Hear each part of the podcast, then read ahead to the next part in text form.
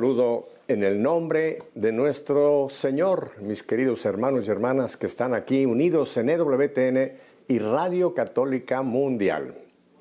Hoy tenemos una invitada de lujo y nos vamos a ir ahora mismo a la velocidad de la luz hasta la ciudad de Tijuana, en México, donde tengo el gusto de tener por fin a Sandy Caldera. Sandy, bienvenida a nuestra fe en vivo. Muchas gracias, Pepe. Para mí es un privilegio, es una bendición estar contigo. De antemano te aviso que me encanta tu programa. Amo a todos mis hermanos músicos católicos que estamos tratando de evangelizar y que este programa, déjame decirlo, es una plataforma impresionante para gloria de Dios, para todos esos talentos maravillosos que Dios ha regalado a tanta gente hermosa. Pepe, muchas gracias por la invitación. Bueno, eh, el éxito de este programa son ustedes, los invitados. Yo no soy más que una especie de, de, moderador, pero lo que ha permitido que este programa estemos ya por 24 años casi, han sido cada uno de ustedes invitados. Mucha gente me pregunta, Sandy, ¿cuál es la mejor entrevista? Y yo digo, todas. Porque cada entrevistado o entrevistada es como una huella digital, no hay dos iguales. Así que todos mis invitados han sido de lujo. Pero ahora te tengo a ti. Hace tiempo que queríamos tenerte en nuestra fe en vivo y mira, ahora gracias a la pandemia te podemos tener tú en Tijuana, yo en Miami y nuestros estudios allá en Birmingham, Alabama. Sandy, antes de que entremos en ese hermosísimo ministerio en el que estás por muchos años envuelta, háblanos un poco de Sandy, de Sandy, tu familia, dónde naces, en fin, para que te conozcamos más en tu vida más, más privada. Claro que sí, Pepe. Mira, bueno, yo soy zacatecana, soy mexicana, eh, tengo 38 años de edad. Eh, soy casada, felizmente casada. Oye, déjame te eh, felicito porque muy pocas invitadas me, dicen su edad. Claro, tú eres muy joven, lo dices 38 así, pero qué, gracias por ser tan sincera. Adelante. Pues mira, Pepe, yo te explico por qué. en realidad, lo que pasa es que yo empecé a servir a Dios muy chiquita, entonces cuando les digamos que a los cinco años empecé a servir al Señor, pues obviamente tenemos ya 33 años haciendo esta maravilla, cantándole a Él. Y de hecho mi eslogan es que mi vida y mi voz es única y exclusivamente para Él. Y bueno, además de eso, pues me dedico eh, mi trabajo, porque este es mi ministerio, este lo hago por gusto, por júbilo, pero mi trabajo, yo soy psicóloga clínica familiar y me enorgullece decir que soy una psicóloga católica. De hecho, tengo la oportunidad de participar aquí en WTN con un eh, programa de radio también todos los lunes desde hace cuatro años. Entonces, eso soy yo, Pepe. Esa es la persona que, que trato de llevar a cabo la obra de evangelización con todo lo que hacemos, desde programas de radio, música, lo que Dios nos ponga a hacer, siempre estamos tratando de que Él sea el centro de nuestras vidas. Déjame ir hacia atrás en la máquina del tiempo Empiezas tú de, cinco años, pero cuéntame un poco de tu familia. ¿Cuántos son hermanos y hermanas? ¿Todos nacen en Zacatecas? Cuéntame un poquitito de tu hogar, en tu infancia. Claro que sí, Pepe. Mis padres católicos de toda la vida. Eh, mi mami es contador privado, mi papi es abogado. Eh, tengo tres hermanos más grandes. Resulta que yo nací con una, y lo voy a decir como es, con una capacidad diferente, con una discapacidad. Yo soy una persona clínicamente ciega o clínicamente invidente eh, desde nacimiento. Mi mami se infecta con el virus de rubiola cuando tenía seis meses de embarazo. Eso afecta eh, mi área ocular al grado de que se atrofian los nervios ópticos, se me dañan las retinas por completo y yo nací sin ver absolutamente nada. Entonces, la búsqueda con los médicos fue interminable. Mis papás me llevaban a oftalmólogos. No te puedo mentir, pero de perdida dos veces por mes sí era ir con un doctor diferente. Hasta que un día eh, alguien les habla de que en los retiros, en los encuentros, Dios está haciendo maravillas y está sanando enfermos. Entonces me llevan a un retiro, pero lo que yo encontré ahí no fue la sanación física, cuando menos no ahí, no en ese momento yo encontré un Dios de amor y de misericordia que me hizo sentir su gracia y que me hizo sentir que yo era amada, que yo era protegida, que Él me aceptaba como yo era. Y entonces, a partir de ahí, yo le dije a mi madre, todo lo que yo haga, el resto de mi vida, va a tener que ver con ayudar a los demás, con llevarlos a los pies de Jesús, con eh, acercar a las personas que tienen una capacidad diferente, a ese Dios que te dice, espera, es que yo en esta capacidad diferente voy a manifestar mi gloria. Y eso ha sido, Pepe, o sea, realmente así me encontré con Dios porque me hizo sentir amada, protegida, querida, cuidada. Y yo le dije, va, o sea, me amo porque tú me amas. Y ya después de eso viene toda una, una historia bien bella porque vino un milagro eh, que ellos llaman clínico, pero yo te puedo decir que ha sido un milagro gracias a Jesús de Eucaristía, porque yo puedo ver, Pepe, no totalmente, pero puedo ver lo suficiente para trabajar, para ser mamá, para ser esposa, pero los médicos no saben de dónde viene esa visión. Entonces tú y yo sabemos que viene gracias al amor de Dios, al poder de Dios. Y pues bueno, solamente Él puede hacer que un nervio óptico muerto y una retina mal formada puedan tener luz. Y pues eso es lo que, lo que yo profeso en todas mis canciones, ¿no? Bendito sea Dios, Sandy. ¿Y, a, qué, a qué edad es que tú tienes ese encuentro con ese Jesús vivo, ese Jesús que tú le dices, aquí estoy Señor y voy para adelante contigo? ¿Qué edad tenías en ese momento? Cinco años, cinco años de edad. A partir de ahí empiezo a cantar en coros, en, misas, en todo lo que podía. Em, a los nueve años, Pepe, hay una necesidad en mi parroquia donde no había salón para los niños para que tomaran el catecismo. Entonces el padre, el sacerdote me dice que si yo lo ayudo, a grabar en aquellos años un cassette, estás hablando de hace 29 años, me pide que grabemos un cassette para sacar fondos para estos niños, para poder tener su salón, su comedor, donde tomaran su catecismo. Y se hizo ese primer cassette, te soy sincera, yo lo hice pues por los, por los fondos, por los niños, pero no sabíamos qué Dios tenía después. A los 12 años, eh, a mí se me ocurre cambiarle la canción a una canción muy famosa, la letra a una canción muy famosa que se llamaba The Bodyguard o El guardaespaldas, no sé si la recuerdas. Y, yo dije, bueno, pues si esta canción se la escriben a un hombre, pues ¿por qué no escribírsela al Señor? Y se me ocurrió cambiársela, pero haz de cuenta que no fue más que para, para Dios y para mí. Pero resulta que esa canción empezó a llevarme a diferentes lugares, me llevaron a cantarle a nuestra hermosa Madre Teresa de Calcuta, este, me invitaron a ser eh, representante de los jóvenes hispanos en las catequesis con el Papa Juan Pablo II en París. Y entonces empezaron a pasar muchas cosas bien, bien bonitas eh, que yo nunca me imaginé. Y desde ahí, pues cada fin de semana estaba en diferentes países cantando, llevando la, la pues hacer que la música del Señor a diferentes lugares. En aquel tiempo no éramos tantos cantantes católicos como ahora, que hay tantos y tan buenos. Pues no, éramos poquitos y hacíamos lo que podíamos y llevamos la, evangelización, algunas veces con pistas, otras veces con guitarra. Eh, nos tocaba pasar de todas, pero miras qué cosa tan hermosa, Pepe, eh, qué, qué, recuerdos tan bellos, porque pues, siendo una niña de 12 años me tocó viajar por todas partes llevando el Evangelio y era un regalo maravilloso. ¿Y, a qué edad es que tú empiezas a recibir ese regalo del Señor de que lo que la ciencia dice que no es posible, para Dios no hay nada imposible. ¿Cuándo tú empiezas a, recuperar o, ves por primera vez Sandy? Fíjate que tenía como seis años. Eh, a los seis años resulta que teníamos un, pequeño gatito en la casa, un gatito, una mascota. Y yo siempre estaba junto a mi mamá y siempre le estaba tocando porque pues obviamente no podía ver. Yo recuerdo, ¿eh? Yo recuerdo el tiempo en el que no podía ver absolutamente nada. Entonces, ese día yo vi que algo pasó por enfrente de mí, pero yo empecé a ver como bultos, como siluetas. Me recuerda mucho el pasaje de la palabra, ¿no? Donde dice que el primero, el ciego de nacimiento, empezó a ver así como siluetas, como bultos. Así me pasó a mí también. Yo empecé a ver bultos. Primero, entonces vi que el bultito pequeño pasó por enfrente de mí y yo lo empecé a seguir. Y pues era el gatito, ¿no? Entonces mi mamá me lleva con los doctores y le dicen que no, que no era posible, que mis nervios ópticos estaban muertos, que no era verdad. Y de ahí Después empecé a ver colores. Eh, empecé a ver y le decía, mamá, es que el cielo es azul y, es que esto es rojo y empecé así, ¿no? Mi mamá me dice, pero ¿cómo sabes? Entonces los doctores decían que era porque sentía los colores, pero no, no, no, yo, o sea, yo los veía, simplemente que no sabían cómo. Hasta que un día el padre eh, Emiliano Tardif, de feliz memoria, me dijo, es que no busques explicaciones, o sea, esto es un milagro y a los milagros no se les pone eh, explicación, simplemente se aceptan. Y me dijo, pero a quien más se le da, más se le pide. Entonces, eh, si Dios te está dando la oportunidad de, hacer eh, vida esta palabra y de, decir que puedes ver sin que los doctores expliquen cómo, porque hasta la fecha, Pepe, me llevas con los doctores y cada vez es una más mala noticia. O sea, mis nervios ópticos muertos, mis retinas malformadas, ahora los vasos sanguíneos ya no sirven porque pues obviamente no entra luz, entonces se atrofiaron también.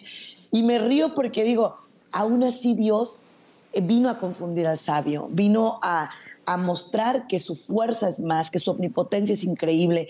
Entonces, para mí, cada que me dan una mala noticia, digo, gloria a Dios, gloria a Dios, gloria a Dios. ¿Por qué? Porque aunque ellos digan lo que digan, yo puedo ver y por eso me dedico a cantar, porque es una luz de esperanza, Pepe, una luz de amor a tantos necesitados, a tantos enfermos que de pronto dicen, yo no tengo solución, no es que tú no tienes solución, Dios es la solución de todo problema. Eh, qué, maravilla esto que nos cuenta Sandy. O sea, lo que la ciencia en su sabiduría dice no, para Dios eso es necedad. Y la sabiduría de Dios es que tú puedes ver eh, con la limitación que tengas, pero tú tienes esta, este regalo del Señor. ¿Qué, qué, cosa más maravillosa. Ahora, tú, tú nos contabas de que también eres eh, psicóloga. ¿Cómo combinas tú entonces, si ya estabas tú teniendo esta demanda para salir y cantar, eh, con los estudios. ¿Dónde, ¿Dónde estudias y qué es lo que estudias tú, Sandy?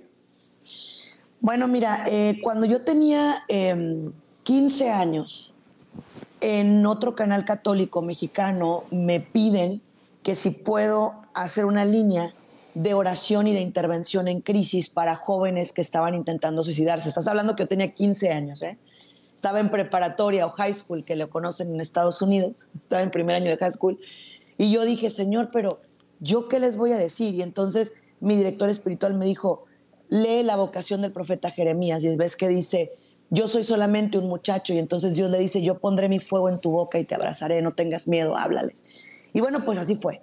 Empiezo a tener la línea de consejería, se llamaba Oasis de Paz en aquellos años, y era 24 horas, entonces de pronto yo estaba dormida y me hablaba un muchacho, una muchacha que se quería hacer daño y yo trataba de orar con él y de trabajar con él en, la fe, porque en aquel tiempo no era psicóloga, pero ahí descubro mi vocación. Ahí le digo yo al Señor, mira Señor, si tú me ayudas a ser psicóloga, yo te prometo con toda mi alma y mi vida que todos los días de mi vida la música y la psicología que yo ejerza van a ser para tu honra y gloria. Entonces, a los 18 años me quitan la visa para cruzar a Estados Unidos por nada. O sea, simplemente un día iba a cruzar y me dijeron, ya no tienes visa. Pero Dios escribe derecho en renglones torcidos. Si eso no hubiera pasado, Pepe, yo no hubiera podido estudiar una carrera porque salía cada fin de semana, dejaba una maleta y agarraba otra. Entonces, em, pues bueno, me quitan la visa. Entonces yo le digo al Señor, ok, entonces yo me dedico a estudiar mi carrera aquí en Tijuana, en el Centro Universitario de Tijuana. Eh, fueron cuatro años de carrera en ese lapso también hice una especialidad en terapia familiar. Entonces, em, después de eso, empiezo a hacer programas de radio, programas de televisión, de consejería en vivo. Y cuando me caso con quien ahora es mi esposo, mi esposo Elliot, él, eh, yo pensé que me iba a decir, no, mi amor, ya retírate, ya no cantes, ya no, pero como es un muchacho que también está en las cosas de Dios y está en la música de Dios, entonces él me dijo, tú decide. Y yo le dije, pues yo quiero seguir cantando, yo quiero seguir haciendo programas, yo quiero seguir viajando. Y me dijo, pues me subo a tu barco. Entonces él es ciudadano americano, me arregla la visa, empezamos a trabajar juntos. Después tuvimos nuestra hija y yo dije, ahora sí me va a decir, retírate. Y me dijo, yo quiero que nuestra hija también le sirva al Señor. Y pues así fue Pepe. Eh, ahora viajamos los tres. Digo, ahora con la pandemia pues dejamos este año, pero si Dios nos permite, vamos a empezar un tour, una gira que se va a llamar em, Con Cristo por todo el mundo. Y nuestra tirada es irnos con una guitarra un cajón peruano y empezar a viajar por todas partes en familia, o sea, sirviendo la misión que Dios nos da, llevando consejería gratuita para la gente de escasos recursos y psicología gratuita para la gente de diferentes países y al mismo tiempo dar un concierto al final del día. Ese es nuestro objetivo, Pepe. Y si Dios nos da vida, sé que se va a realizar. eres de, eres de, planes, planes grandes, Sandy. Dos preguntas. Eh, dices, que, dices que la nena eh, forma parte de, este, de este ministerio. ¿Ella canta también o toca la guitarra o cuál es su participación en este trío? Jimena canta, pero también te voy a ser sincera, que es lo que Jimena, sí es. Eh, Jimena es mi hija, pero al mismo tiempo, y quiero hablar para los papás de adolescentes, Pepe, Jimena tiene una relación conmigo maravillosa. Gracias a Dios, a sus 13 años, Yo no sé lo que es la rebeldía de la adolescencia, yo no sé qué es que, me conteste feo, yo no sé qué es eh, que voltee y me diga, ay mamá, tú no, no. ¿Y sabes por qué, Pepe? Porque yo le he enseñado que su mamá es una persona que la va a ver con los ojos del corazón, pero que en los ojos físicos ocupamos ser un equipo. Entonces, al punto este, por ejemplo, mamita, ¿cómo, así, ¿no? Cosas triviales, pero ¿cómo me ayudas a hacer el desayuno? Y nos ponemos a competir quién cocina más rápido.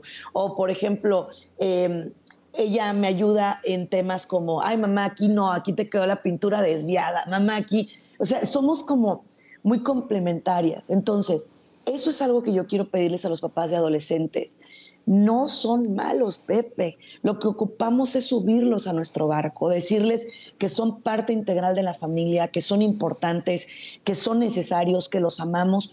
E incluso, Jimena, por ejemplo, yo le digo, ok, ve y regálales las tarjetas del consultorio a los pacientes, ve y acércate con ellos. Yo la dejo que tenga mucho contacto con la gente. ¿Por qué? Porque quiero que ella sea sensible, Pepe, que no sea la típica niña hija de, cantante o de líder que no está ahí. Yo no quiero eso, yo quiero que seamos una familia misionera, una familia que reconoce, por ejemplo, tenemos una fundación en la que ayudamos a niños con cáncer y niños migrantes. Entonces, eh, por medio de esa fundación, yo le digo, ve y convive con los niños.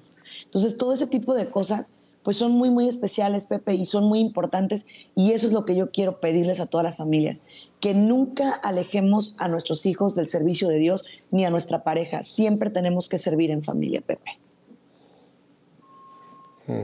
me, interesa que sigamos con Jimena un poquito. De, cuéntame una cosa, Jimena también ya ha tenido una experiencia personal con Jesús, Sandy. Sí, sí, Pepe. Eh, Afortunadamente fue una niña que nació en la evangelización. Ella busca mucho de lo espiritual, busca mucho de Dios y cuando ella tuvo su encuentro así más fuerte, fue a la edad de cinco años, cuando ella se da cuenta de la mamá que tiene. Y te explico por qué. Eh, ella entró a un colegio donde eh, había personas pues, con un poder adquisitivo muy fuerte. Entonces le empiezan a decir, tu mamá no maneja, tu mamá no puede, tu mamá eh, no te puede traer sola, siempre tienen que traer un chofer, entonces cosas así. Y ella empezó a rebelarse, fíjate, ahí, ahí ella empezó a rebelarse. Y me empezó a decir, ¿por qué tú no puedes? ¿Por qué tú no manejas? ¿Por qué tú no esto? Entonces yo me siento con ella. Mi esposo le decía, Jimena, no le preguntes eso, no, no, no. Me siento con ella y le explico, mira, tu mami es una persona que siempre va a ser diferente pero te voy a explicar por qué. porque ella me decía, es que a mí sí me ves, mamá, es que en la casa sí puedes hacer todo, ¿por qué entonces no puedes manejar, no puedes hacer esto y aquello? Entonces yo le dije, mira, Jimena, tu mamá siempre va a ser diferente, pero Dios nos ha hecho este milagro. Yo nací así, yo no podía ver, eh, pero Dios empezó a sanarme. Y sabes una cosa, si tú no me aceptas está bien, yo acepto que no me aceptes, pero Dios me ama y a ti también te ama. Y esta es la mamá que te tocó tú decides si aceptarla o no. Y la niña me abraza y me dice, mamá, te amo, perdóname. Y fue un momento, Pepe, que te lo recuerdo y me, me, me enchina la piel, porque fue un momento donde yo no lo oculté, yo no le dije, no, es que mira, algún día tu mamá, no. Yo le dije, esto está en las manos de Dios. Y ella hasta la fecha me dice, mamá, Dios ha sido muy bueno con nosotros, Dios nos ha dado muchas cosas a nosotros que tenemos que agradecer. Entonces, Sí, Pepe, sí ha tenido una experiencia con Dios y ha sido también gracias a este milagro que Dios nos ha otorgado. Eh, aquí hay muchos elementos importantísimos en lo que nos comenta Sandy. Eh, primero, tu sinceridad. O sea, creo que a los hijos hay que hablarles la verdad. No pensar de que porque tiene cinco años o seis años o siete años no entiende. Los niños entienden desde el momento en que empiezan a, vivir, tienen ya captación del mundo y de la relación. Pero creo que el, gran, el gran paso tuyo fue presentarle eh, tal y como era tu situación y me gusta mucho lo que hiciste. Tú le diste la opción a ella de aceptarte o rechazarte. Entonces respetaste su libertad y creo que ese fue el punto clave donde crearon ya el vínculo tan hermoso que tienen con tú y Jimena, ¿verdad? Sí, así es, Pepe. De hecho, fíjate, eh, ahora eh, ella, ella, una de las partes que me dice, Jimena quiere ser médico cuando sea grande y me dice, mamá, yo, aunque sea médico, siempre quiero ayudarte en lo que tú hagas. Entonces yo le digo a ella, mira, mm. lo más importante en lo que tú me puedes ayudar es, yo no te voy a poder checar como cualquier mamá. Yo no voy a poder estar atrás de ti como muchas mamás, porque oh, visualmente yo sí estoy un poco limitada. Entonces le digo, pero Dios sí te ve. Él sí sabe lo que tú haces, Él sí sabe y Él conoce lo íntimo de tu corazón. Entonces yo le he dicho a ella, nunca le falles a Dios. Es la mejor ayuda que tú puedes darme a mí y la mejor ayuda que tú puedes darte a ti. Entonces, esa es la parte, Pepe, donde empieza a confiar en Dios y en los hijos. Y es bien lindo. Y cuando trabajo con un adolescente, o sea, en terapia, siempre les digo lo mismo. Tú le mientes a tus padres, sí, pero a Dios no. Entonces, el hablarle a un adolescente de Dios es todo un reto, pero es una maravilla, Pepe, y funciona muy bonito. No había teléfonos celulares, no había tabletas, en fin, era otro mundo el que teníamos los niños y los adolescentes. Hoy día estamos teniendo niños y, jovencitos que están, están en un mundo muy, muy encerrados en ellos, eh, usando el teléfono, comunicándose con los amigos solamente por chats, por, por mensajes, o sea, tienen otro lenguaje, tienen otro mundo y hay que entenderlos en su mundo para poder ayudarlos en el mundo que están, para que se abran a realidades que de otra manera los podemos perder. Así que creo que es un trabajo hermoso el que has hecho con Jimena y que lo estás proyectando en tu práctica. Déjame una pregunta de Jimena. ¿Y la, carrera que ella piensa estudiar médico quiere ser en, la medicina de la oftalmología? No, ella quiere ser neurocirujana. Em, quiere ser neurocirujana ah. porque como ha crecido conmigo y hemos estado trabajando mucho en el cerebro humano y estas cosas. Y déjate digo algo, cuando yo me inscribo, por ejemplo, a un diplomado, voy a empezar a estudiar uno en, en logoterapia, primeramente Dios, ella me dice, mamá, si no hay nadie que te apoye para hacer tu sombra, yo te ayudo, lo que tengas que leer, yo, lo, yo te ayudo. Y, fíjate, Pepe, aunque esté en secundaria, yo la dejo y le digo, sí, mi amor, sí voy a ocupar ayuda. La verdad es que a veces no es que ocupes ayuda, pero déjate ayudar por tus hijos también. Y una cosa que les quiero compartir a todos los músicos católicos, Pepe, es que algo que nosotros hemos tenido muy en cuenta y que de veras, te lo tengo que decir, nos ha traído un poquito de críticas, es que, por ejemplo, yo también trabajo para radios seculares. Pero te voy a explicar por qué, Pepe. Porque yo creo que hay que salir de nuestra zona de confort y hay que ir a hablar de Dios en el mundo sin que sepan que realmente les estamos hablando de Dios. es decir, por medio del testimonio, por medio de, de, las acciones, enseñarles. Entonces, a mí me ha tocado un reto porque yo trabajo mucho con jóvenes y con niños me ha tocado un reto de entrar a redes sociales muy complicadas, a radios muy difíciles, y de pronto la gente dice, Sandy, pero si tú eres una niña que toda la vida has cantado para Dios. Pero mi pregunta es, si nos quedamos aquí, ¿quién les va a hablar a los demás, Pepe? ¿Quién, les va a, ¿Quién nos va a traer a los pies de Jesús? Entonces lo que yo le digo a mi hija es, mi amor, tú tienes que estar en el mundo sin ser del mundo, lo que decía Santa Brígida, ¿no? Tienes que ir al mundo y predicar de Dios y no que el mundo te lleve a ti. Tú tienes que ir al mundo y decirles, espera, vale la pena ser diferente, vale la pena ir caminando en las cosas de Dios. Y papás, el reto es que nuestros hijos aprendan que también en la música de Dios hay cosas bien increíbles, pero también esto es para los talentos y los músicos católicos. Hay que innovarnos, Pepe. Hay que hacer cosas diferentes. Hay que ir más allá de nuestras zonas de confort y eso implica invertir. Ojo, mucho de nuestra vida, y no nada más en lo musical, ¿eh? Podemos ser muy buenos músicos, pero aguas con que la música sea el centro, no señor. El centro es la espiritualidad, el centro es Dios. Usted no es un artista, usted es un lápiz en manos del artista, usted es una pluma en manos del artista. Al menos yo no me considero un artista, yo me considero una cantante católica que le sirve y le canta al único que es digno de toda honra y de toda gloria, Pepe. Este punto que acabas de mencionar es importantísimo, Sandy, para todos nosotros, no solamente para quien tiene un ministerio como el tuyo de la música o tu carrera profesional, sino para todo bautizado. Mira lo que dice en el capítulo 17 de San Juan. Aquí está lo que se llama la oración sacerdotal de Jesús. La oración que él hace ya en el huerto de los olivos previo al inicio de su pasión. Y este siempre se ha considerado como el testamento, el testamento de Jesús. Y mira lo que dice el versículo 15 de Juan 17, 15. No te pido que los saques del mundo, sino que los libres del maligno. Este punto es clave para entenderlo. el Señor nos quiere en el mundo, no siendo parte del mundo, porque nuestra misión es cristianizar este mundo. Amén. Los cristianos no podemos meternos en un convento, en un monasterio, en una burbuja, a vivir nuestra zona de confort, como tú dices, no. Tenemos que salir de esta, de este, de este, de esta zona de confort, que es lo que también el Papa Francisco nos ha insistido tanto, ¿no? Hay que salir a las periferias existenciales. Ese, ese es el trabajo que tenemos. Hay una famosa, tú lo debes de conocer, una famosa carta a Diogneto que habla de los cristianos en el mundo. Y es una carta del siglo III. Y dice que nosotros los cristianos somos el alma del mundo. No somos mundanos, pero somos los que tenemos que dar vida a este mundo que está en tinieblas. Y mira lo que dice después en el versículo 21 de ese mismo capítulo 17. Que todos sean uno como tú, Padre, y yo que sean uno como nosotros, para que el mundo crea que tú me enviaste. O sea, la unidad de los cristianos en el mundo va a ser el primer evangelio que tiene que el mundo oír. Antes de nuestras palabras y de citas bíblicas, nuestra predicación tiene que ser primero que nada nuestro testimonio. Así que yo te apoyo 100% que estés también en estaciones seculares. Necesitamos estar ahí. No solamente en estaciones católicas cristianas, sino si nos abren una puerta donde está la gente del mundo, ahí tenemos que llegar para hablarles, para llevarla allí la luz del mundo, ¿verdad? Así que estás haciendo un trabajo maravilloso.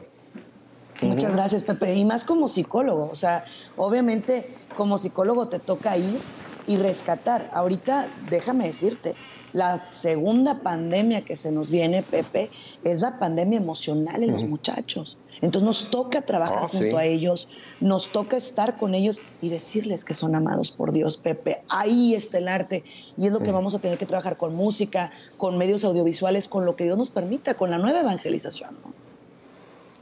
Así es. Sandy, tenemos que ir a un brevísimo corte. Quédese con nosotros porque Sandy y yo vamos a continuar todavía. Hay mucho que, que quiero que Sandy comparta con nosotros. Volvemos enseguida. Quédese con nosotros.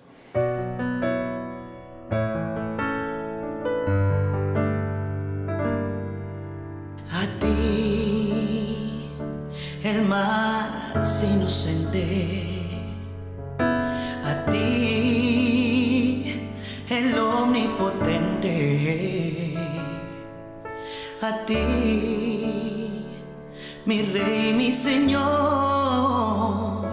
mi Dios y Salvador, te crucificaron.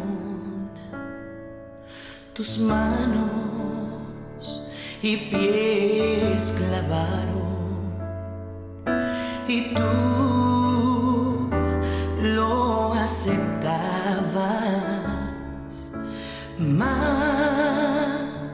no te bastó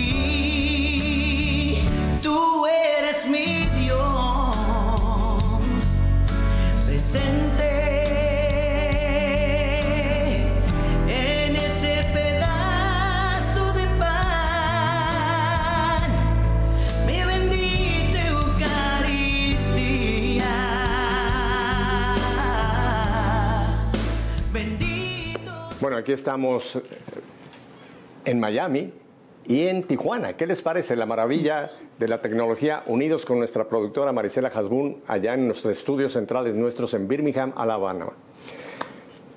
Sandy, vamos a volver a hablar de esto que acabas tú mencionar, la, la, pandemia de los jóvenes, que me interesa mucho que lo amplíes un poco. Pero yo quisiera ir ahora, otra vez volviendo a tu vida personal un momentito. ¿Dónde conoces a tu actual marido, jefe de familia? en la iglesia, Pepe, en un retiro. A él lo conozco en un retiro. Eh, lo conozco, fíjate, ni siquiera iba yo a cantar, ¿eh? O sea, yo fui a vivir ese retiro porque, ojo, y eso también para todos nosotros como músicos, no siempre tenemos que ir a servir, no siempre tenemos que ir a cantar nosotros, también tenemos que ser formados, tenemos que ser discipulados, ¿eh? Entonces, es muy importante. Entonces, nosotros fuimos a un, fui a un retiro de jóvenes él sí estaba tocando en el Ministerio de Música y a partir de ahí pues empezamos una amistad muy bonita, fuimos amigos por eh, aproximadamente seis meses, después de ahí fuimos novios por cinco años y luego nos casamos, Pepe. Entonces... Mm. Eh, pues ha sido un matrimonio, ya vamos a cumplir 14 años de casados ahora en septiembre, si Dios permite. Entonces, pues, como todo matrimonio, ¿no? Con las luchas, con las pruebas, con eh, los momentos difíciles y también bonitos y, y pues con la pérdida de nuestro bebé, que fue una cosa que nos marcó muchísimo, y mil cosas, pero fíjate que al final del día, yo creo que cuando un matrimonio se basa en Dios, pues bueno, sortea los, los, ahora sí que los embates de la vida, los golpes de la vida, y ahí vamos, ahí vamos poco en poquito, vamos trabajando, vamos echándole ganas, y, y sí, como menciono, o sea, no es que todo vaya a ser luna de miel, miel sobre hojuelas, que todo vaya a ser perfecto, claro que no. O sea, no, porque nosotros no somos personas perfectas, Dios es perfecto. Y entonces en Él, cuando nos encontramos con Él, Pepe, es cuando podemos encontrar la misericordia. O sea, aunque Él haga cosas que no me gustan o yo también, bueno, Señor, ayúdame a verlo como tú lo ves. Bueno, Señor, es que tú me mandaste a esta persona y es por algo. Y también voltear a ver, no el anillo de matrimonio, Pepe, que al final del día es lo de menos, sino que en ese anillo se evoque tu sacramento, se evoque el, ok, ¿sabes qué? Dios está en medio de nosotros dos. Entonces, pues sí, la verdad es que ha sido un matrimonio, te soy honesta, muy criticado, porque cuando nos íbamos a casar le decían a él, pero acuérdate que ella no puede ver, acuérdate que tú vas a tener que eh, hacer muchas cosas por ella. Y yo le decía, no, es que a mí Dios ya me cargó en una cruz, tú no me vas a cargar a mí. O sea, yo voy a ser tu ayuda idónea. Y la verdad es que em, yo no, no es porque me van a gloriar ni mucho menos, pero es mínimo en lo que yo ocupo que me ayuden. O sea, yo ocupo que nada más me muevan manejando de un lugar para otro, pero todo lo demás, Dios sabe cómo lo puedo hacer, Pepe. Él sabe cómo me ayuda, Él sabe cómo me va guiando. Y la verdad es que hemos sido muy complementarios. ¿eh? O sea, no es como que, ay, ayúdame a todo. No, Él trabaja por su lado, yo trabajo por el mío y también trabajamos juntos. Entonces, eh, ha sido una situación de ganar, ganar, Pepe. Por eso les digo a los matrimonios, sí se puede, pero con la ayuda de Dios. Tú mencionaste algo que es importantísimo que lo amplíes un poquito. Cinco años de noviazgo. Tú sabes que hoy día esa etapa se ha eliminado.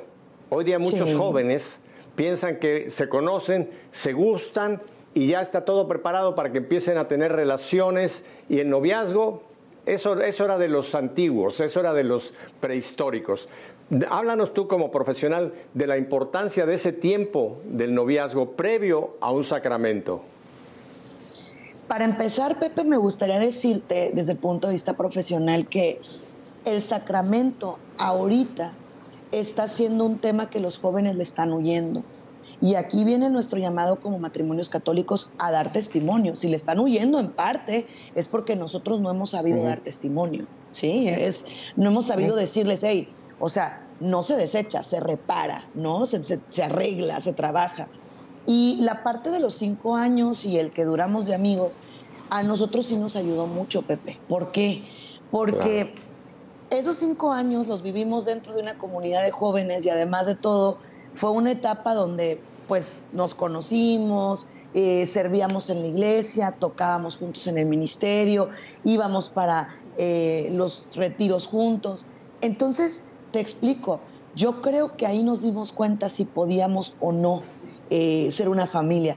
Después, antes de que nos casáramos, a mí me toca irme a hacer el recorrido de San Pablo me fui a un crucero a hacer el recorrido de San Pablo, que fue un, recorrido que me ayudó muchísimo en mi espiritualidad.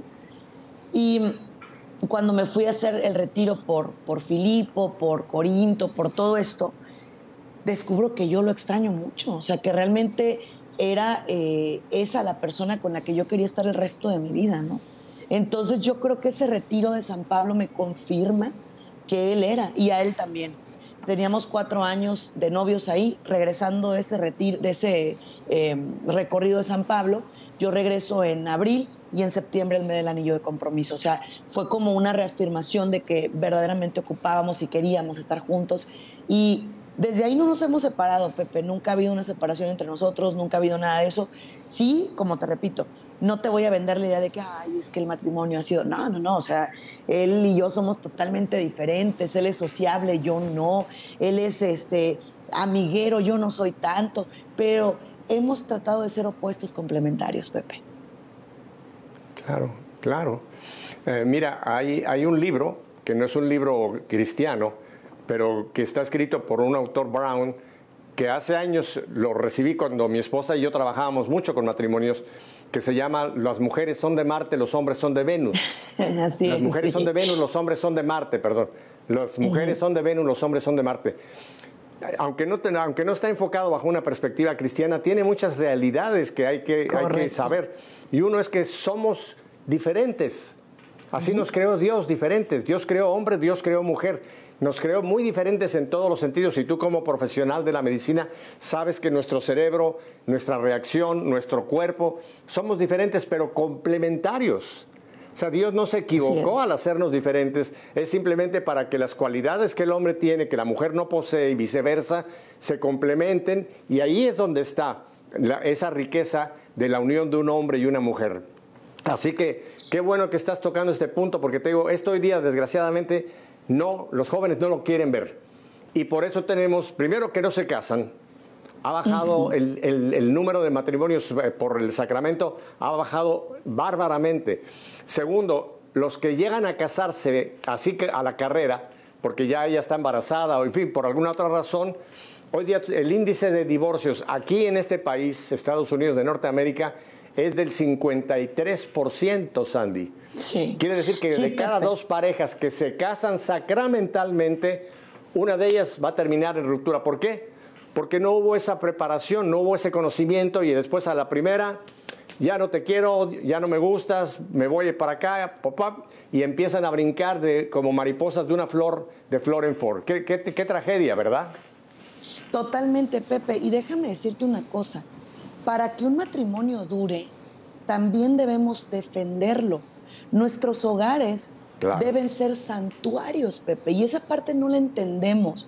Nuestra primera iglesia es nuestra familia. Cuando vienen conmigo pacientes y me dicen, doctora, yo quiero ir a predicar al África, ir a predicar aquí, qué bueno, mi amor, felicidades. Pero ¿cómo está tu familia? ¿Cómo está tu próximo? ¿Cómo está tu pareja? ¿Cómo están tus hijos? El día que tú me digas, ¿sabe qué? Yo ya, eh, no sé, por ejemplo, ¿no? Dios ya llevó a mi, a mi pareja a su presencia, ya no tengo hijos chiquitos, váyase a predicar al África. Pero mientras que usted tenga su familia, su primera iglesia es su hogar, su casa. Y esa parte, Pepe, está muy mal. Te explico por qué. Porque ahorita es la cultura del egoísmo. Y yo como psicóloga se los digo, tengan mucho cuidado, mucho cuidado con que ahorita vas al psicólogo Pepe y te dicen, pues si no te trata bien, si no te gusta, pues ¿qué esperas? Déjalo, déjala, ya vendrá otro, ya vendrá otra, como si fueran unos calcetines. Eso no es así. El matrimonio católico, el matrimonio cristiano dice que hay que estar juntos en buenas y malas, en salud y en enfermedad. Claro, hay cosas, Pepe, donde sí se tiene que poner un orden y hasta la Santa Madre Iglesia lo pone, pero son cosas muy fuertes y no por cualquier cosita de que me volteó a ver feo y ya no me ya no me gusta como me siento cuando estoy con él, ya lo voy a dejar. No, el monstruo de la comodidad ha dañado mucho a la familia, Pepe, ha dañado muchísimo a los hijos y a los matrimonios. Y, y bueno, ¿qué te digo a ti como profesional? Cuando la pareja no están trabajando como eso, como complemento, como pareja cristiana, va a ser un desastre la formación de los hijos. porque lo primero que los hijos tienen que ver es el ejemplo de la relación de eh, apoyo y comprensión entre papá y mamá, sino de qué me sirve a mí si estoy a la, a la greña con mi pareja, cómo voy a poder a una chica o un chico tratar de, de, decirles, esto tiene que ser así si no lo estoy haciendo, ¿no? Tiene que ver muchísimo con la crianza de los hijos, Andy. Exacto, Pepe, pero es que mira, ahorita, insisto, los papás están entrando en una etapa, ojo con esto, donde quieren ellos sentirse jóvenes junto con los hijos. Entonces, los hijos no ocupan un amigo, no ocupan un cuate de copas, no ocupan una persona con la cual irse a, vivir la vida loca. No. Ellos ocupan formación, Pepe. Ocupan una persona que le diga, venga, vamos a leer la palabra, venga, vamos a ir a misa, venga, vamos a orar. Y esa parte, Pepe, los papás, nuevos papás, dicen, es que eso está pasado de moda, es que eso está como sobrevendido. No, señor. Tus hijos te necesitan y ocupan tu formación y ocupan tu mano para poder enderezar su camino siempre. Y esto se nos dice en proverbios. Entonces, ahí, Pepe, es donde nosotros tenemos que trabajar. Y otra vez, los cantantes católicos, los músicos católicos, los que tenemos un compromiso de predicar la palabra, tenemos que innovarnos para también traer esos papás, para que esos papás a su vez lleven a los hijos a los pies de Jesús, Pepe. Muy cierto, muy cierto, Sandy. Lo que tú decías, no puede uno ser luz de la calle y oscuridad de la casa. ¿De qué me sirve a mí salir eh, a predicar o, en la parroquia si mi casa, mi iglesia doméstica? Por eso la iglesia doméstica se le llama a la familia. Es la célula básica tanto de la sociedad como de la familia. Si mi célula básica no está en orden, mira, cuando San Pablo habla de los presbíteros, una de las cosas es que dice que tenga en orden su casa. Es que es indispensable que tengamos no, no un hogar perfecto, porque no existe un hogar perfecto. Todos tenemos luces y sombras, pero hay que trabajar con esas diferencias, con esos momentos difíciles. Pero tenemos que tener esa en un orden básico para entonces poder salir y realmente ser luz, no solamente en la casa, sino luz en la calle también. Sandy, eh, antes de que se nos vaya el tiempo tan rápido, yo quisiera ir a un punto que me parece que es importante que tú no lo amplíes. Tú nos hablaste de un concepto que yo no había escuchado, la pandemia de los jóvenes. ¿Qué quieres tú decir con la pandemia de los jóvenes? Mira, desde que empezó todo esto el año pasado, yo les dije, y, lo reitero, yo les dije y les digo, después de esa pandemia física que espero en Dios y María Santísima que se erradique y así lo declaro en el nombre del Señor, eh, va a venir una pandemia emocional, Pepe. ¿Por qué? Porque no van a saber cómo socializar de regreso porque de pronto se acostumbraron a la comodidad de la cama tomando clases, porque de pronto se acostumbraron a la cueva, o sea, al cuarto, ¿no? Eh, y además, porque, déjame decirte algo, porque muchos influenciadores negativos se colaron en los celulares de nuestros hijos. Entonces eso ha llevado a una comodidad horrible, pero no solo eso, ha llevado, escucha bien lo que te voy a decir, a más del 33% de los jóvenes, cuando menos a pensar en el suicidio. Esto es grave. Esto es muy grave porque eh, realmente el problema del suicidio se está volviendo algo de salud pública. La depresión, el no quererse levantar, el no tener motivación para nada, el no querer hacer nada, se está volviendo un problema de salud pública. Y los papás dicen, ay, es que es flojo, ay, es que ya le gustó estar ahí. No, señores, tenemos que volver y, esto trabaja mucho la logoterapia, Pepe, eh, que es retomar el sentido de la vida. Ese sentido de la vida solamente lo van a encontrar cuando se encuentren con Dios y con la familia, Pepe. No hay camino corto. Es, es, tan importante, Sandy, que hayas abierto este punto porque es cierto. Hoy día, hoy día hay una situación seria, seria con nuestros jóvenes. Hay jóvenes muy buenos, no vamos a decir que todos los jóvenes, no pero una gran parte, y tú lo sabes como profesional, están en problemas. Están en problemas. Tú mencionaste algo que yo te iba a tocar, pero ya lo, sacaste a la luz. ¿Cuántos jóvenes están recurriendo a, la salida por la puerta falsa, por el suicidio? Pero también cuántos jóvenes están cayendo o en alcoholismo o en drogadicción o con estas pastillas, los opioides, o sea, una serie de, codependencias y lo que tú dices, le han perdido, le han, perdido el sentido de social. Nosotros somos seres sociales dentro de la especie animal de la cual formamos parte, el animal es un ser que tiene que vivir en sociedad. Y esta pandemia, sobre todo a los jóvenes, los ha, los ha hecho, tú lo has dicho, son como zombies. Ahora, un, un punto que también creo que es importante, Sandy, que nos menciones, es ¿Cómo, ¿Cómo, los papás deben de comunicar con los hijos? ¿Cuál debe ser ese nivel de comunicación? Tú ya dijiste que no somos iguales, no somos cuates. Yo soy papá, mamá, ustedes son hijos, pero ¿cuál es, ¿cuál es el ritmo de comunicación que tú como profesional recomiendas a los padres actuales? Porque un punto, también los padres le, han le tienen miedo a los hijos, Sandy. Sí, sí, sí, Tú sabes que en este país, Estados Unidos de Norteamérica, si un papá ya no digo que le dé una nalgada, no, si le habla fuerte o con palabras eh, fuertes, el hijo puede acusarlo de violencia doméstica. Y entonces hay padres que ya no prefieren ni mencionar nada a los hijos que tenga que ver con disciplina, con dirección, porque les tienen miedo a los hijos. ¿Así lo has visto tú en tu clínica, en tu práctica? Sí, Pepe. Papás de mi edad y a lo mejor un poquito más grandes eh, somos una generación doblemente regañada. Nos a nosotros sí nos regañaron los papás y, y ahora nos quieren regañar los hijos. Entonces tenemos que cuidar mucho eso. A ver, la figura de autoridad, Pepe, es totalmente necesaria. Y cuando hablo de autoridad, no hablo de autoritarismo, hablo de no me hables así. O sea, a mí me vas a respetar. Espera, no me grites. Ese tipo de tono de voz es el que se sugiere para los padres de familia. El decir, entiendo que estás desesperado, pero no me puedes hablar así. No te lo permito, no está bien. Entonces, no es regañar, es disciplinar, que es completamente diferente. Ahora, déjame decirte algo eh, que me encanta porque aquí tenemos una generación nueva que se llama la generación de cristal, Pepe. No los puedes ni voltear a ver feo, no les puedes decir nada porque, uy, ya, o sea, se están muriendo, todo les va mal, ay, no. ¿Y qué pasa, Pepe? A ver, o los forjas tú o los va a forjar la vida. Y la vida no los va a forjar bonito. ¿eh? Cuando lleguen a un trabajo, el jefe les va a decir, así lo quiero y así es. Cuando lleguen a la vida real, Pepe, la vida se va a encargar de decirle, espérame, no eres el centro del universo. Eres una persona que ocupas cumplir en tiempo y forma con las cosas. Y por eso al rato dicen, es que no me valoraron, es que no me dieron lo que yo quería, es que voy a dejar el trabajo, voy a dejar a mi esposo, voy a dejar mi escuela.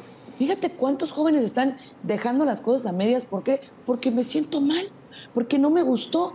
Y eso viene por los hábitos, Pepe. Ay, ¿cómo lo voy a levantar tan temprano? Ay, ¿cómo le voy a decir que no?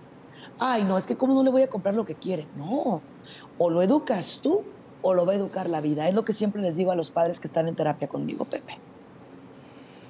Yo uso ese mismo concepto que tú usas, pero yo le digo, si tú no los formas, el mundo, el demonio y la carne los va a deformar, a malformar. Sandy, ahora, ahora quiero ir en los pocos minutos que me quedan también que nos hables un poco del el ministerio propiamente, porque tú eres reconocida internacionalmente como una gran música, una gran cantante católica. ¿Qué está pasando con tu música y qué, cuál es el camino? ¿Qué ves tú delante de Sandy eh, para de aquí en adelante, Sandy? Hemos dividido el ministerio en dos, Pepe. Cuando trabajo con radios seculares, trabajo con música que tiene que ver única y exclusivamente con valores, empoderamiento para las mujeres, para la familia, cuidando siempre el amor, la justicia, la libertad. Pero mi ministerio católico va a seguir hasta el día que Dios me llame a cuentas. Ese no va a parar. Escribí mi primer libro que se llama La historia de una verdadera mirada. Estamos por lanzarlo. Espero en Dios mandarte tu ejemplar, Pepe, para que me hagas el honor de leerlo. Eh, el ministerio continúa, sigo apoyando eh, desde el punto de vista de la música em, a tantos talentos católicos que quieran aprender cómo cantar a nuestro Señor. O sea, el ministerio sigue y seguirá. Entonces, estamos listos, primeramente Dios, para continuar hacia adelante. Yo sí eh, tengo proyectos fuertes para seguir cantando para gloria de Dios, llevar eventos, llevar conciertos y esa es la fe que tenemos en Dios. ¿Por qué? Porque, mira Pepe, cuando Dios te llama, el llamado es hasta que mueres. Y mueres aquí porque vas a seguir en la vida eterna sirviéndole al Señor, esperemos en Dios. Entonces, em, yo no creo que un llamado se pare, al contrario, creo que continúa y hasta el último día de tu vida. Nada más, un, voy a hacer aquí un comercial ahora que mencionaste que cuando terminamos acá tenemos la vida eterna. Madre Angélica, nos dejó una serie de charlas sobre el cielo, que hoy día el WTN ha hecho este libro y ya está, ya está a la venta, lo vamos a poner en pantalla para que la gente que lo quiera lo pueda adquirir. Y el título es ¿Qué es el cielo? Sandy, yo tengo una gran cantidad de libros católicos para mi formación. Nunca había yo encontrado un libro que hable del cielo concretamente como lo hace Madre Angélica. Lo hace con su, con su humor, pero con su profundidad. Y yo creo que esto nos tiene que servir a todos los católicos para entender el regalo inmenso que nos espera. Porque hay gente que piensa que el cielo va a ser un lugar aburrido, que vamos a estar cantando todo el tiempo. No, no, no. Aquí, y no me quiero adelantar, lean esto, porque esto nos va a motivar más de querer cumplir con nuestra tarea como tú lo estás haciendo para llegar pronto allá arriba al cielo. Así que, ¿qué es el cielo de Madre Angélica? Quiero volver a un punto que me, tocaste ahí y, ver si que lo capté bien. Tú dices que tú ayudas a músicos católicos a, cómo desarrollar ese talento. Tú tienes talleres, ofreces talleres regularmente. ¿Cómo das esa, ese apoyo a músicos católicos, Sandy? Ese es el plan, ese es el plan. Eh, tenemos em, maneras de ir trabajando con ellos. Estoy junto a una eh, alianza también que se llama Católica, donde nosotros eh, apoyamos a talentos eh, nuevos y talentos que van empezando, eh, pues a que entiendan, no nada más es hacer música, Pepe, es hacer música con sentido, o sea, es hacer una buena música y no me refiero nada más a que suene bonito, eso cualquiera lo puede lograr, no, una música que lleve a la gente a orar, que lleve a la gente a sentir al Señor, ¿no? A vivir en ese estado de gracia. Entonces, eh, sí, Pepe, hay muchos, muchos proyectos. ¿Por qué? Porque tenemos que dejar de competir, Pepe, y aprender a compartir. Yo algún día me voy a ir y yo quisiera que más niñas, niños digan, ¿sabes qué? Eh, yo quiero servirle al Señor. Ese es el camino que tenemos que llevar a cabo. Y de pronto, oye, ¿me prestas tu pista? ¿Me prestas tu, tu partitura de la guitarra? Oh, no, porque ¿cómo la vas a cantar? A ver, espérate. Si no nos ayudamos entre nosotros, ¿quién nos va a ayudar? Entonces, es importante que entiendas que si te piden tu canción prestada, si te piden tu, tu partitura, ¿qué te va a pasar? Yo al menos así lo veo, es una inspiración divina, no es mía, Dios la dio, entonces pues hay que compartir, Pepe, hay que llegar a más lugares y a más corazones. Esa es mi manera de ver las cosas. De acuerdo contigo. Ahí eh, uno de los salmos dice que hay que cantar, dice cantar, pero cantar con maestría. O sea, tenemos que hacerlo bien, bien preparados, bien, bien, sabiendo bien lo que estamos haciendo. Porque Sandy, tú sabes, y tú que estás en el ambiente de la música, luego hay muchos chicos y chicas que lo que quieren es lucirse como si fueran artistas del mundo. Lo que quieren es, buscan su ego, y yo creo que hay que empezar por saber si esto es algo que Dios quiere de mí. Primero que yo tenga voz, por supuesto. Una persona desafinada, que las hay muchísimas y no hay ningún defecto, no van a poder ser cantantes, pero yo creo que es bueno preguntarnos, ¿verdad? ¿Qué quiere Dios de mí? ¿Es realmente algo que viene del Señor o es algo que yo estoy buscando con mi propio ego y luego quiero que Dios me ponga la firma atrás como mi aval, ¿verdad?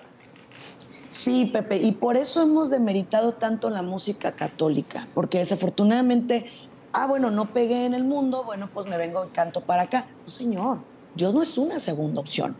Dios es la primera opción, Él debe ser la primera opción. Entonces, em, yo te soy sincera, o sea, aquí de lo que se trata, y desde mi punto de vista muy personal, es no eres tú.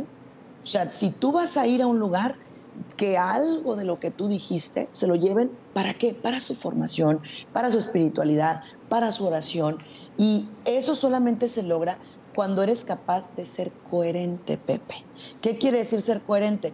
Que no seas aquí, estás en el escenario y, ay, sí, Diosito, la, la, la y te bajas y eres un desastre, te vas y tomas, te vas y fumas, te vas y haces. Señores, no. Por eso hemos demeritado tanto esto. No, aquí se trata de que tu vida sea un eterno servicio al Señor. Que no haya nada que te aleje del Señor. Eso es bien bonito, Pepe, pero bien difícil de encontrar. Entonces, más que ayudarlos a cantar bonito, no. Es ayudarlos a vivir un estilo de vida en Dios, Pepe me parece tan importante lo que acabas de decir, porque yo no lo quise decir, pero es cierto. A mí me ha tocado luego ver eh, en algunas parroquias algunos grupos o algún cantante que uno lo puede discernir rápidamente, Sandy. Dices, esto no es de Dios, esto es la carne, esta persona está aquí queriendo lucirse Y si tú quieres lucirse tú, en lugar de que el Señor se luzca a través de ti, dedícate a otra cosa. Sandy, en los minutos que me quedan, te tengo dos preguntas. Eh, tú das también consultoría profesional vía Internet. La gente te puede contactar para la parte, digamos, de, de tu profesión como psiquiatra. Y de la otra parte, la gente te puede contactar para la parte musical. ¿Cuáles son tus páginas donde la gente puede llegar y qué pueden esperar de Sandy? En todas las redes sociales estamos como Sandy Caldera, Sandy Caldera. Y sí, nuestro consultorio psicológico opera en todo el mundo. O sea, tenemos consultorio virtual. Estamos por abrir una clínica, un wellness center para personas que tienen depresiones, ansiedades, eh, cansancio emocional y espiritual. Eh, traemos muchos planes en esa área. Entonces, eh, como Sandy Caldera estoy en todas las redes sociales, Instagram, Facebook, Twitter, YouTube, en todas estamos, Pepe, para que la gente se pueda suscribir. Tenemos programas en vivo, estamos aquí en EWTN todos los lunes. Entonces, pues estamos trabajando fuerte para la evangelización, pero sobre todo fuerte para Dios y para la familia, Pepe. Eh, Sandy se escribe con, con, Y, ¿verdad? Sandy Caldera. Sandy con Y. No con I y Caldera con C. No, con, con Y y con C. Y Caldera, con C y se pone eso juntos, Sandy Caldera, y entonces ya en esas plataformas hace contacto contigo. Correcto, así es, Pepe. Ajá, perfecto, Sandy. Y una última pregunta. Eh, ¿cuándo, será tu primera, ya tienes algún concierto planeado para salir eh, nuevamente al público? Si Dios nos permite, yo quiero hacer algo para el Día de San Francisco de Asís, que dicho sea de paso, es mi cumpleaños. Em, ah. El 4 de octubre espero en Dios poder lanzar mi libro y poder hacer un concierto chiquito, eh, pero lo vamos a transmitir en línea. Ese es mi primer objetivo, primeramente Dios y María Santísima Pepe, esperando que todo esté bien y que todo eh, esté funcionando como debe. Y pues bueno, eh, estamos en esas. Em, estoy abierta a invitaciones específicamente más para el año que entra, si Dios nos da vida. Y pues nada, echarle todas las ganas y ir adelante. Bueno, Sandy, el tiempo se nos ha ido. Tengo que despedirme de ti por ahora, pero te vamos a tener más adelante, cuando ya tengas el libro y hablemos del libro. Así que muchísimas gracias, Sandy, por habernos abierto tu vida. Que Dios te bendiga. Saludos a tu marido, a tu hija y a ustedes, mis queridos hermanos, si Dios nos concede una semanita más, volveremos la próxima semana para seguir qué? Haciendo que nuestra fe sea fe en vivo. Hasta la próxima. Aunque no puedo ver las cosas de este mundo tan claramente como a mí me gustaría. Puedo admirar la gloria y el gran poder de Jesucristo, Dios de amor, mi pan de vida.